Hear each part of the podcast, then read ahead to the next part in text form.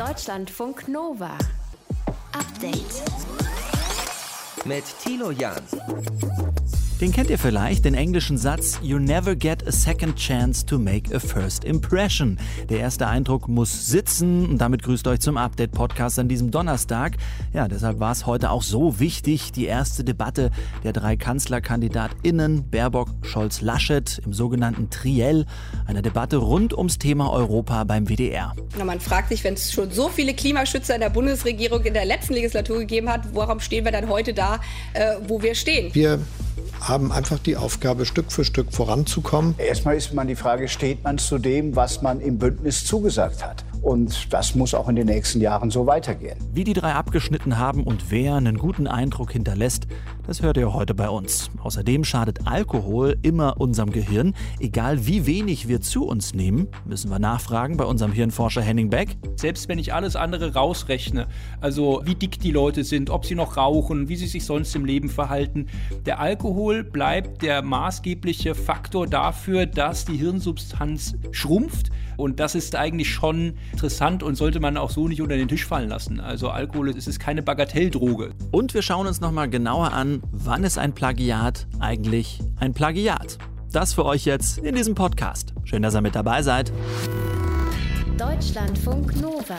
In gut vier Monaten wird gewählt bei der Bundestagswahl und Sie wollen, dass wir das Kreuzchen bei Ihren Parteien und bei Ihnen machen, die KanzlerkandidatInnen. Annalena Baerbock von den Grünen, Olaf Scholz für die SPD und Armin Laschet für die CDU. Heute gab es die erste Debatte der drei.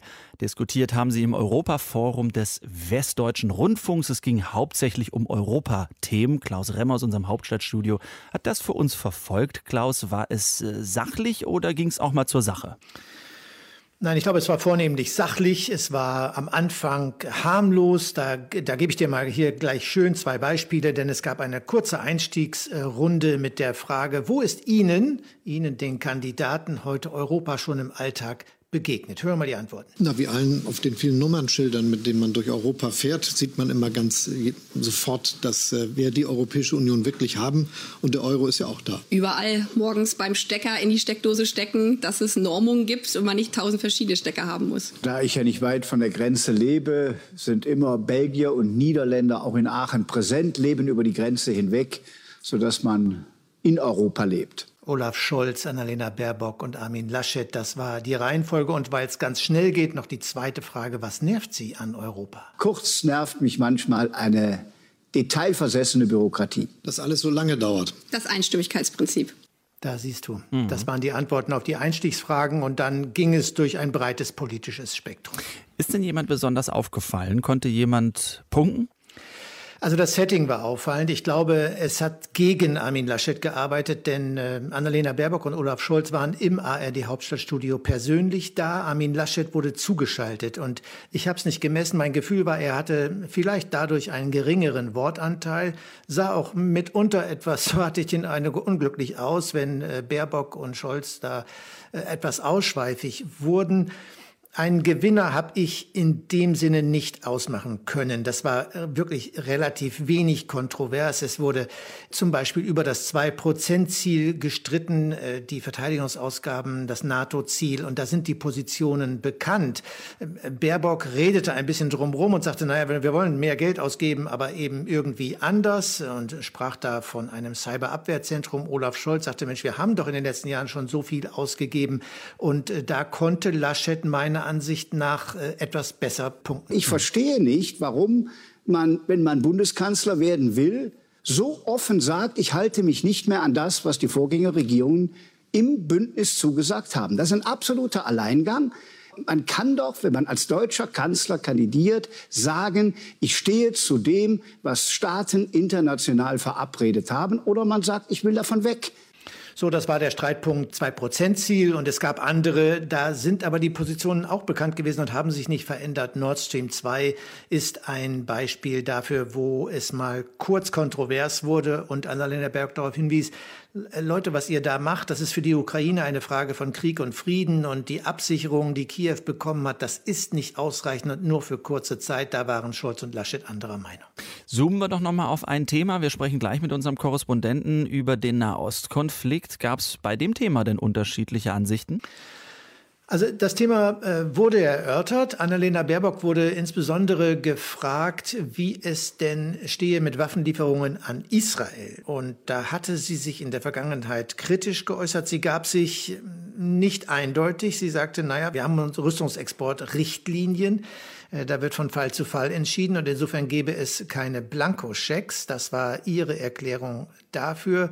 Äh, ansonsten war das Thema weitgehend unumstritten. Es gab einen kurzen Schlagabtausch über die Frage, ob man mit der Hamas reden sollte oder nicht, aufgehangen an einer Bemerkung von äh, Angela Merkel kurz vorher auf diesem WDR Europa Forum. Aber ich glaube, es sind alle der Meinung, dass man zumindest von Deutschland aus äh, direkte Vermittlungsgespräche mit einem Angebot rhetorisch an hm. die Hamas nicht für sinnvoll hält. Heute fand das erste sogenannte Triell statt, eine Debatte zu dritt. Baerbock, Scholz, Laschet, die drei KanzlerkandidatInnen. Die Analyse dazu kam von Klaus Remmer aus unserem Hauptstadtstudio. Deutschlandfunk Nova. Update. In Israel gibt es vielleicht bald einen Waffenstillstand zwischen Israel und der Hamas im Gazastreifen. Heute Abend, nämlich zu dieser Zeit, berät sich gerade das israelische Sicherheitskabinett.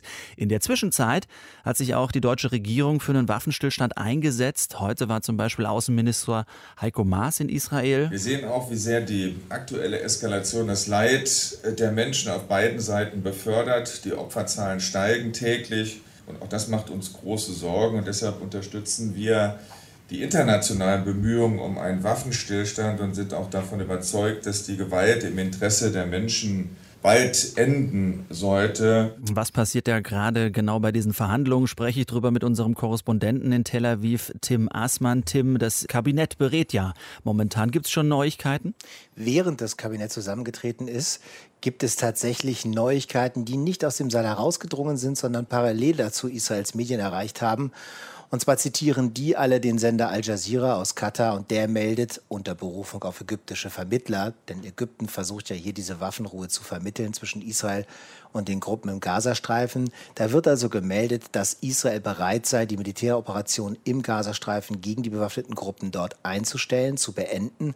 Das wäre dann der Weg in die Waffenruhe, vorausgesetzt das Kabinett stimmt da auch zu und das wird von israelischer Seite eben bestätigt, diese Meldung. Und natürlich auch vorausgesetzt, dass die Waffen auch von palästinensischer Seite schweigen. Da hat man auch widersprüchliche Signale gehört. Und es kann aber eben durchaus sein, dass wir morgen dann die Waffenruhe erleben, über die ja schon lange spekuliert wird. Mhm. Dieses Kabinett berät noch, da sind der Verteidigungsminister dabei, der Außenminister, eigentlich alle relevanten Minister für Sicherheitsfragen und natürlich auch Regierungschef Netanyahu. Worum geht es genau den einzelnen Seiten in diesen Verhandlungen? Ist das so ein bisschen Gesichtswahrung?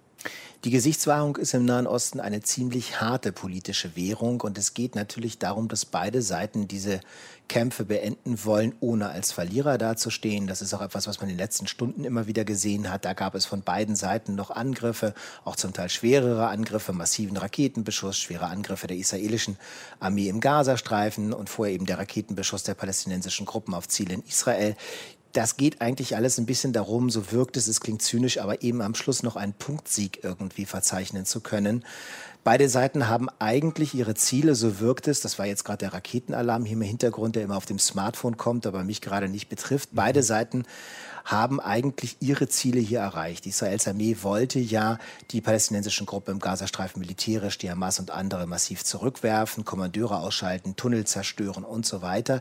Das ist scheinbar erreicht worden, zumindest sagt die Armee das. Und die palästinensischen Gruppen wollten eben punkten, wollten sich hier auch innerpalästinensisch als Kämpfer darstellen, als Bewahrer Jerusalems. Und das ist ihnen wohl auch gelungen. Das heißt, es kann sein, dass tatsächlich hier eben auch die Bereitschaft zur Waffenruhe von beiden Seiten kommt. Das klingt jetzt ein bisschen absurd, Tim, aber wenn du erzählst äh, über Waffenruhe und im Hintergrund kriegst du gerade einen, einen Raketenalarm, wie passt das zusammen? Und vor allem, warum betrifft dich das nicht? Mich betrifft es nicht, weil dieser Alarm, man kann dann aufs Smartphone gucken, äh, für welche Region das ist. Das ist nicht bei mir hier in Tel Aviv, wo ich gerade mit euch spreche, sondern das ist eben im Süden des Landes nah an der Gaza-Grenze. Aber das ist jetzt noch, während wir über Waffenruhe reden, die Realität für die Menschen, die an der Gaza-Grenze leben. Da gibt es weiter Raketenbeschuss aus dem Gazastreifen auf Israels Ortschaften und für die Menschen im Gazastreifen ist auch die Bedrohung durch israelische Angriffe weiterhin Realität, denn noch wird nur über eine Waffenruhe geredet. Mhm, Noch schweigen die Waffen nicht. Apropos Reden, es gab heute Gespräche. Kanzlerin Merkel hat mit Palästinenserpräsident Abbas gesprochen. Auch Heiko Maas hat das getan. Abbas hat äh, ja aber Einfluss im Westjordanland und im Gazastreifen hat das wiederum die Hamas. Was ist dabei rumgekommen und warum diese Gespräche? Man hofft natürlich, dass die moderate Führung in Ramallah, denn das ist die einzige, mit der man reden kann. Man spricht ja nicht mit der Hamas im Gazastreifen, Botschaften überbringen kann. Vor allem aber wird es bei diesen Gesprächen auch darum gegangen sein, wie geht es weiter? Wie geht es weiter mit dem Friedensprozess zwischen Israelis und Palästinensern insgesamt? Der ist ja tief gefrostet. Und wie geht es eben auch weiter mit dem Gazastreifen, wenn diese Kämpfe vorbei sind? Denn dort wird massive Wiederaufbauhilfe nötig sein, in diesem ja sowieso schon armen Haus. Und hier hat äh, Deutschland ja auch schon Unterstützung angekündigt. Aktuell berät das israelische Sicherheitskabinett über eine mögliche Waffenruhe mit der Hamas. Über den aktuellen Stand der Dinge war das Tim Aßmann, unser Korrespondent. Deutschlandfunk Nova.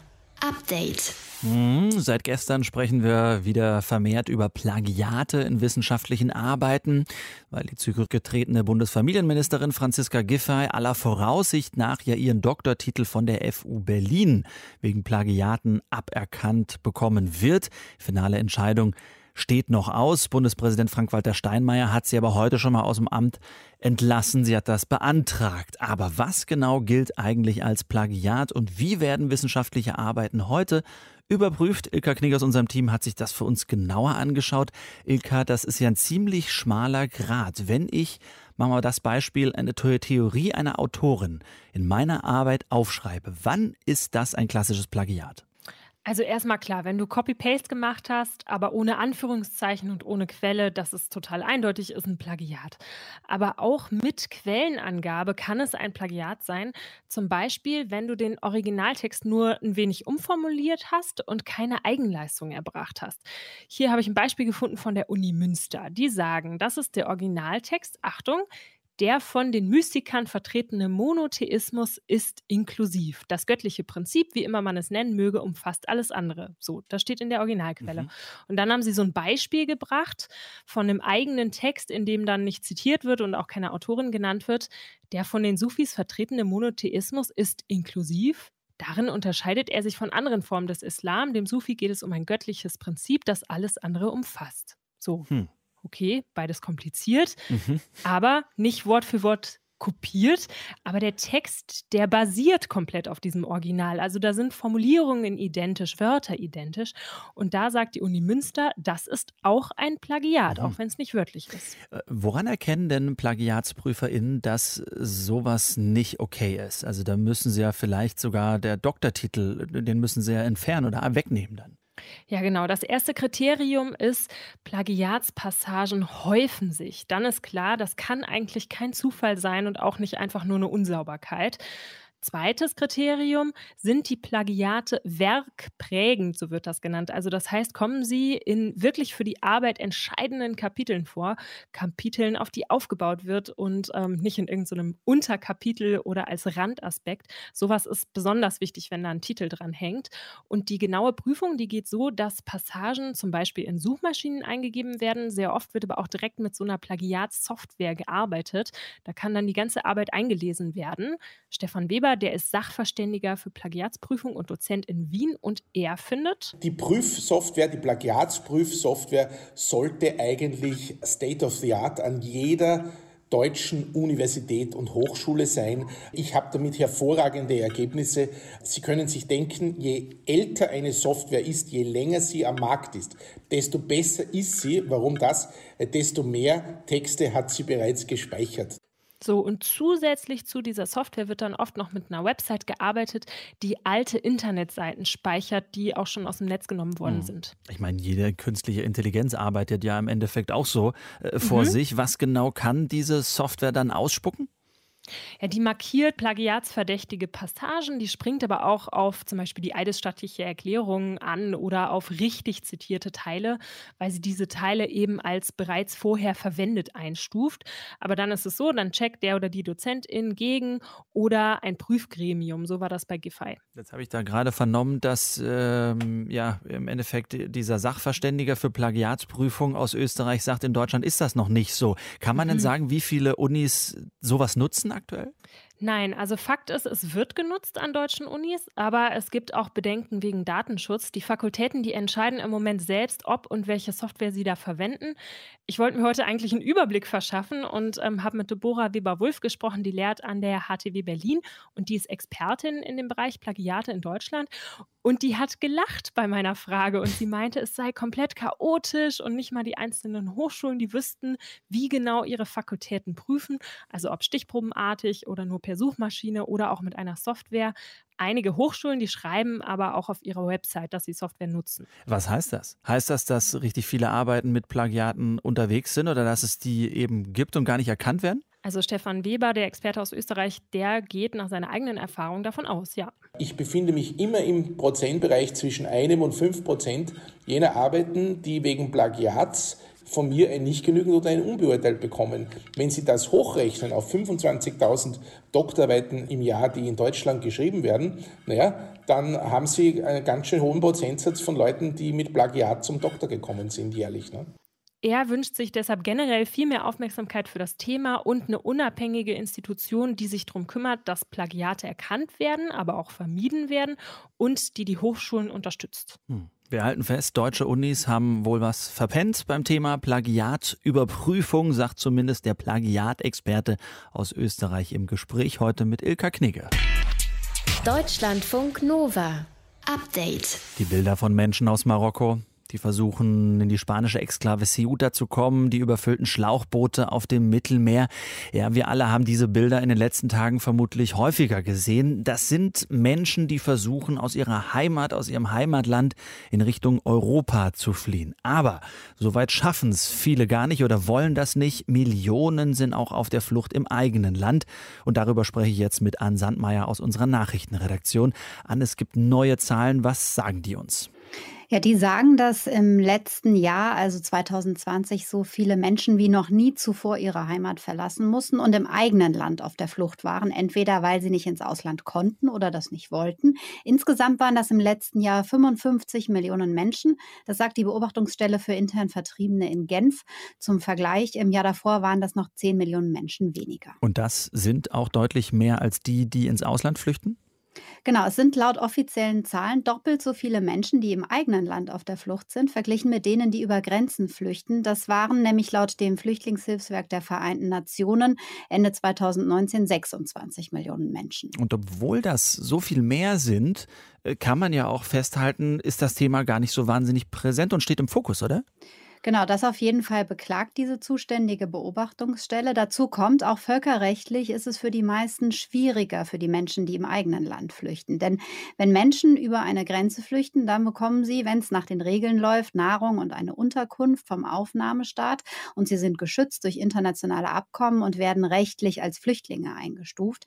Menschen, die zwar ihre Heimatregion verlassen, aber in ihrem Staat bleiben, die sind laut Status Binnenvertriebene und für deren Schutz ist eigentlich der jeweilige jeweilige Staat zuständig. Der kann oder will das aber oft gar nicht mehr gewährleisten. Und wovor flüchten die Menschen, die in ihrem eigenen Land unterwegs sind? Ja, meistens sind das Kriege und Konflikte innerhalb des Landes, also kurz gesagt Gewalt. Zum Beispiel ist da im Jahr 2020 etwa die Gewalt durch extremistische Gruppen in Afrika, zum Beispiel in Äthiopien oder Burkina Faso. Dann gibt es aber auch die Dauerkonflikte, die einfach nicht besser werden, zum Beispiel in Syrien und Afghanistan. Wie ist das mit äh, Naturkatastrophen? Ja, Spielen die auch eine Rolle? Genau, also sieben Millionen aller Fluchtbewegungen im Land. Das waren 2020, war wegen Naturkatastrophen in Asien zum Beispiel. Da sind Millionen vor dem Zyklon Amphan geflohen. Da gab es Wirbelstürme in der Karibik und die massiven Überschwemmungen in Afrika, zum Beispiel in Mosambik. Es gibt aber auch Menschen, die vor Gewalt und vor Naturkatastrophen fliehen mussten. Das sagt Bina Desai vom Beobachtungszentrum für interne Vertreibung. Also zum Beispiel haben wir verzeichnet im letzten Jahr in Jemen, in Syrien, in Nordnigeria, lauter Länder und Regionen, die wir mit Konflikt und Krieg verbinden äh, viele Vertreibungen verzeichnet, die im Grunde im Zusammenhang mit Flutkatastrophen waren, weil diese Menschen in sehr exponierten Situationen sind, sowieso schon und vulnerabel sind und dann wieder vertrieben werden. Wie wird das alles denn äh, beeinflusst von der Corona-Pandemie? Ja, die verschärft diese ganze Situation noch weiter. Das macht auch diese hohen Zahlen noch besorgniserregender, sagt die Beobachtungsstelle. Denn viele Beschränkungen, die es gerade gibt und die Gefahr, sich anzustecken, die halten Geflüchtete davon ab, Notquartiere aufzusuchen und auch Hilfe anzunehmen. Das macht es für die Helfenden auch komplizierter, genaue Daten zu erheben und die Situation einzuschätzen. Und generell sind durch Corona eben auch die Einsätze von Hilfsorganisationen komplizierter geworden. Was fordern denn die Helfenden für die Zukunft? Ja, das Beobachtungszentrum für interne Vertreibung sagt, dass es vor allem wichtig ist, dass eben auch die Situation von Binnenflüchtlingen mehr beachtet wird und besser bekämpft werden muss. Das Thema kommt nämlich nach deren Meinung einfach oft zu kurz. Deshalb sollten die Hilfsangebote besser ausgerichtet werden, erklärt Bina Desai zum Beispiel am Beispiel der Bildung. Statt jetzt in Camps oder in Notunterkünften einen Schulersatz anzubieten, zu sagen, wie können wir direkt dann schon mal sehen, dass wir die Kinder dieser Menschen äh, in das lokale Schulsystem mit einbauen können. Mit allen Komplikationen, die das mit sich bringen kann, nicht nur die Kapazitäten, sondern auch Sprache. Denn so sagen die Beobachterinnen und Beobachter, die Flucht im eigenen Land, die ist sehr oft eben nichts Kurzfristiges, was man ja erstmal vermuten könnte. Mhm. Weltweit sind im vergangenen Jahr 55 Millionen Menschen im eigenen Land auf der Flucht gewesen. Das ist ein trauriger Höchststand. Informationen und Einzelheiten dazu von Ann Sandmeier aus den Deutschlandfunk Nova Nachrichten. Deutschlandfunk Nova. Update. Ja, Ilke aus unserem Team äh, hat uns ganz neidisch gemacht die letzten Tage, hat uns erzählt, wie gut eine Pizza in der Außengastro in München schmeckt. Ja, bin mir sicher, dass wir das Gefühl alle bald wieder haben werden. Gläschen Wein dazu, das ist dann die Frage. Denn Forschende von der Oxford University haben jetzt eine Studie vorgelegt, wonach selbst moderater Alkoholkonsum zu nachhaltigen Schäden des Gehirns führt. Und zwar der grauen und weißen Substanz. Was da genau grau und weiß und betroffen ist in unserem Gehirn, erklärt uns Deutschlandfunk Nova-Reporter Matthias von Lieben. Was bei exzessivem Alkoholkonsum passiert, das ist gründlich erforscht. Je mehr Sie trinken, desto weniger Hirn haben Sie. Auf diese einfache Formel bringt es Neurowissenschaftler Henning Beck. Aber was ist denn zum Beispiel mit so einem Feierabendbier? Vielleicht ein, zweimal die Woche oder so einem klitzekleinen Gläschen Rotwein zum Tatort oder Netflix-Abend. Auch kleine Mengen von Alkohol schädigen das Gehirn. Schon 2017 hat eine erste Studie der Oxford University genau das nahegelegt. Was aber regelmäßiger geringer Alkoholkonsum konkret in unserem Gehirn anrichtet, das haben die Forschenden erst jetzt in Studie 2 herausgefunden. Untersuchungsgegenstand waren rund 25.000 Freiwillige und alle wurden zu ihrem Alkoholkonsum und ihrer medizinischen Vorgeschichte befragt. Kernergebnis, Ihr könnt es euch abschminken. Es gibt kein sicheres Level an Alkoholkonsum für die Gesundheit unseres Gehirns.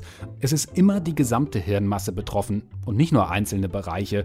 Fazit: Mit Abstand ist Alkohol der größte Risikofaktor für Hirnschäden. Selbst wenn ich alles andere rausrechne, also äh, wie dick die Leute sind, ob sie noch rauchen, wie sie sich sonst im Leben verhalten, der Alkohol bleibt der maßgebliche Faktor dafür, dass die Hirnsubstanz schrumpft ähm, wenn sie denn schrumpft. So, und das ist, das ist eigentlich schon, schon interessant und sollte man auch so nicht unter den Tisch fallen lassen. Also Alkohol ist jetzt nichts, es ist keine Bagatelldroge. Als tolerierbar gelten in Großbritannien 14 Alkohol-Units pro Woche, was ungefähr 140 Gramm reinem Alkohol entspricht oder circa 3 Liter Bier. In Deutschland liegt der Grenzwert für Männer bei 100 Gramm pro Woche oder umgerechnet 2,5 Liter Bier und für Frauen bei 70 Gramm. Das ist immer noch viel zu viel, sagen die Forschenden, denn sie konnten diesmal ganz genau nachvollziehen, was bei uns tief drin im Gehirn bei zwar kleinen, aber regelmäßigen alkoholischen Dosen im Grenzwertbereich abgeht. In unserem Gehirngewebe gibt es zum einen eine graue Hirnsubstanz. Das sind alles die Nervenzellkörper, wo die Nervenzellen ihre ganze Maschinerie in der Zelle bereithalten. Die graue Substanz muss man sich wie eine Art äußeres Rechenzentrum vorstellen, die unter anderem im Hirnstamm und in der Großhirnrinde angesiedelt ist und zum Beispiel für unsere motorische Kontrolle und Dinge wie Lernen, Rechen oder Denkprozesse verantwortlich ist, also auch unsere Intelligenz. Wenn sie schrumpft, fehlt die Geschwindigkeit und die Fähigkeit, neue Reize geschickt zu verschalten und zu verarbeiten. Wenn wir jetzt über Jahre, zwar moderat, aber eben regelmäßig trinken, dann kann diese graue Substanz laut Oxford-Studie um bis zu 0,8% schrumpfen. Egal, ob wir Bier oder Wein bevorzugen. Doch nicht nur diese graue Hirnsubstanz wird in Mitleidenschaft gezogen, nein, sondern auch die weiße. Das sind die Verbindungsfasern. Die weiße Substanz ist von der grauen ummantelt und eher in tieferen Bereichen unseres Hirns angesiedelt. Die Verbindungsfasern, von denen Henning Beck gesprochen hat, verknüpfen die verschiedenen Hirnareale und agieren wie eine Art übergeordnetes Netzwerk. In ihm werden Signale und Reize zwischen den grauen Gegenden hin und her geleitet. Sprich, wie kommunizieren verschiedene Hirnbereiche über größere Strecken, mehrere Zentimeter, getrennt voneinander im Gehirn miteinander. Muss man sich wie bei einem Smartphone vorstellen. Sind wir in einem Funkloch und haben kein Netz, können wir nicht telefonieren. Die weiße Substanz sorgt, um im Bild zu bleiben, für den Empfang. Die graue ist das Telefon an sich. Und Alkoholkonsum hemmt laut den Forschenden auch die Funktionsfähigkeit der weißen Substanz. Und durch diese toxische Kombi wird das Gleichgewicht der Zellen gestört und das Gehirngewebe schrumpft im gesamten Bereich. Was offenbar daran liegt, dass Alkohol genau die Zellen auch insgesamt so, so attackiert. Wenn sie attackiert werden, dann räumen die Zellen sich selber ab. Also dann würden sie irgendwann auch in ein Selbstmordprogramm gehen. Dann, dann opfern sie sich für die restlichen Zellen im, im Sinne von, ah, mir geht's nicht gut, bevor ich hier den Rest noch um mich herum vergifte und belästige, äh, kill ich mich mal selber. Und dann werden die Zellen abgeräumt und äh, vom Gehirn verdaut. Danach wird die entstandene Lücke einfach von anderen Gewebeteilen oder Flüssigkeit gefüllt und ist damit restlos entsorgt. Wenn das mal passiert, dass sich so eine Nervenzelle verabschiedet, das kann unser dynamisches Gehirn durchaus kompensieren. Die Konsequenz aber von jahrelang regelmäßigem und moderatem Alkoholkonsum ist eine andere, viel drastischere. Also je weniger Hirnmasse, desto schwieriger ist es irgendwann auch mit dem Denken. Das Gehirn altert früher, die Vergesslichkeit beginnt früher, diese ganzen Abbauprozesse im Gehirn, kognitiv, Konzentration und dergleichen, das lässt früher nach. Und das ist auch kein Wunder. Ja, was, wenn, wenn nichts mehr da ist zum Denken, dann kannst du auch nicht mehr denken. Die Grenzwerte für moderaten Alkoholkonsum sollten dringend nach unten korrigiert werden, damit wir uns auch weiterhin auf unsere grauen Zellen verlassen können. Deutschlandfunk Nova. Update. Seit 40 Jahren gibt es in Deutschland das transsexuellen Gesetz. Es regelt die Änderung der Vornamen und die Feststellung der Geschlechtszugehörigkeit in besonderen Fällen. Doch am Gesetz gibt es ziemlich viel Kritik. Es äh, verletze die Würde der Menschen, sagt zum Beispiel der Bundestagsabgeordnete und queerpolitische Sprecher der Grünen Sven Lehmann.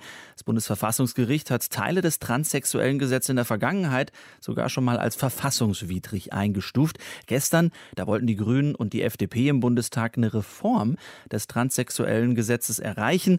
Doch die Anträge wurden in einer namentlichen Abstimmung abgelehnt. Petra Weitzel von der Deutschen Gesellschaft für Transidentität und Intersexualität. Wie enttäuscht sind Sie, dass die Reform des Gesetzes jetzt gescheitert ist? Ja, ich bin nicht nur enttäuscht, sondern wir verstehen es nicht, weil die Weltgesundheitsorganisation hat 2019 entschieden, dass Transsexualität, so hieß es damals noch, keine psychische Störung ist. Und der Gesetzgeber hat das in Deutschland noch nicht umgesetzt. Ja, äh, müsste er eigentlich, aber es gibt keine festen Fristen. Ne? Also beim Thema Homosexualität hat das gerade mal ein Jahr gedauert, 1990. Ja. Und bei uns soll es jetzt im Vernehmen nach vom zuständigen Bundesamt mehrere Jahre dauern.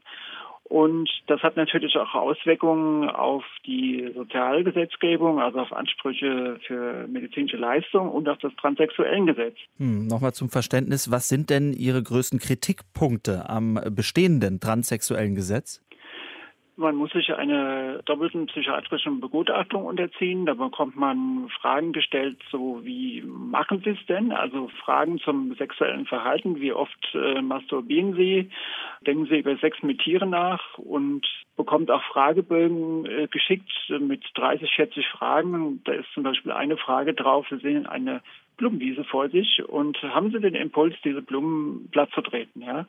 Es ist sehr durchsichtig, also es geht um, um Impulskontrolle, ja. Und wenn man sich weigert, diese Fragen zu beantworten, dann sagt die Gutachterin, ja, der zu begutachtende ist nicht äh, kooperativ und gibt die Sache an das Amtsgericht zurück, was dann wiederum eine Ehrenrunde von mehreren Monaten dauert. Also das heißt, man ist gezwungen, solche dummen Fragen, solche übergriffigen Fragen zu beantworten und kann sich damit gegen eigentlich nicht wehren. Wenn jetzt diese Reform gescheitert ist, was äh, glauben Sie, was bedeutet das für alle Transmenschen in Deutschland? Das bedeutet vor allem für die medizinische Versorgung Probleme, weil ein Punkt in den Vorschlägen der Grünen und der FDP war auch den Anspruch auf geschlechtsangleichende Maßnahmen im rechtlichen Sozialgesetzbuch zu verankern. Das Ganze beruht im Moment nur auf einem Beschluss des Bundessozialgerichts.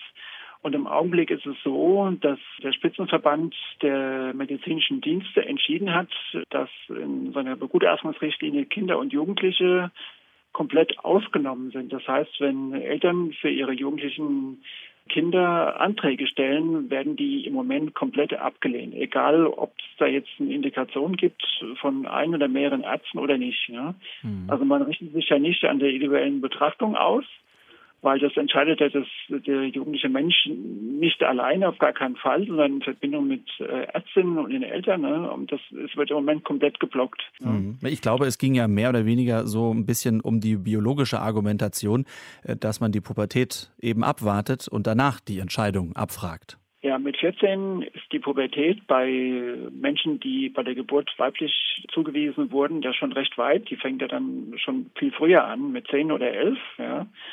Und da ist es dann schon vier Jahre her und hat man da vier Jahre Zeit, um sich zu festigen. Und es gibt auch viele Kinder, die schon, sobald sie den Mund aufmachen können, mit vier oder fünf sagen, hier, ich äh, habe ein anderes Geschlecht, als das äh, mir zugedacht wurde von außen her. Mhm. Und die haben dann schon sechs oder zehn Jahre hinter sich äh, in dieser Rolle. Ne? Und die will man dann noch bis 16 oder 18 vertrösten. Also da sehen wir äh, keinen Sinn drin. Wie läuft das denn eigentlich in anderen Ländern? Haben Sie da einen Überblick? In neuen europäischen Staaten gibt es einfache Regelungen. Das heißt, man geht zu einem Amt, in Deutschland wäre das dann das Standesamt, geht dahin und sagt hier, mein Geschlecht ist männlich, weiblich oder nicht binär, divers oder kein Eintrag, welche, also je nachdem, welche Möglichkeiten es im jeweiligen Land gibt.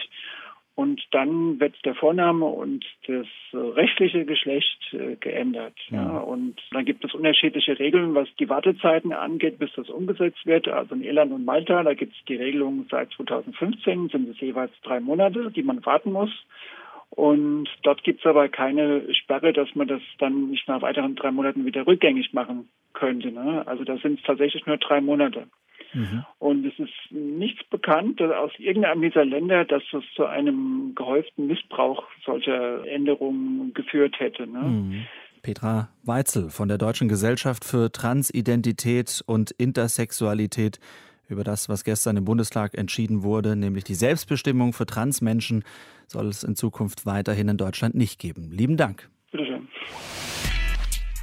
Deutschlandfunk Nova. Update. Montag bis Freitag, immer zwischen 18 und 20 Uhr. Mehr auf deutschlandfunknova.de.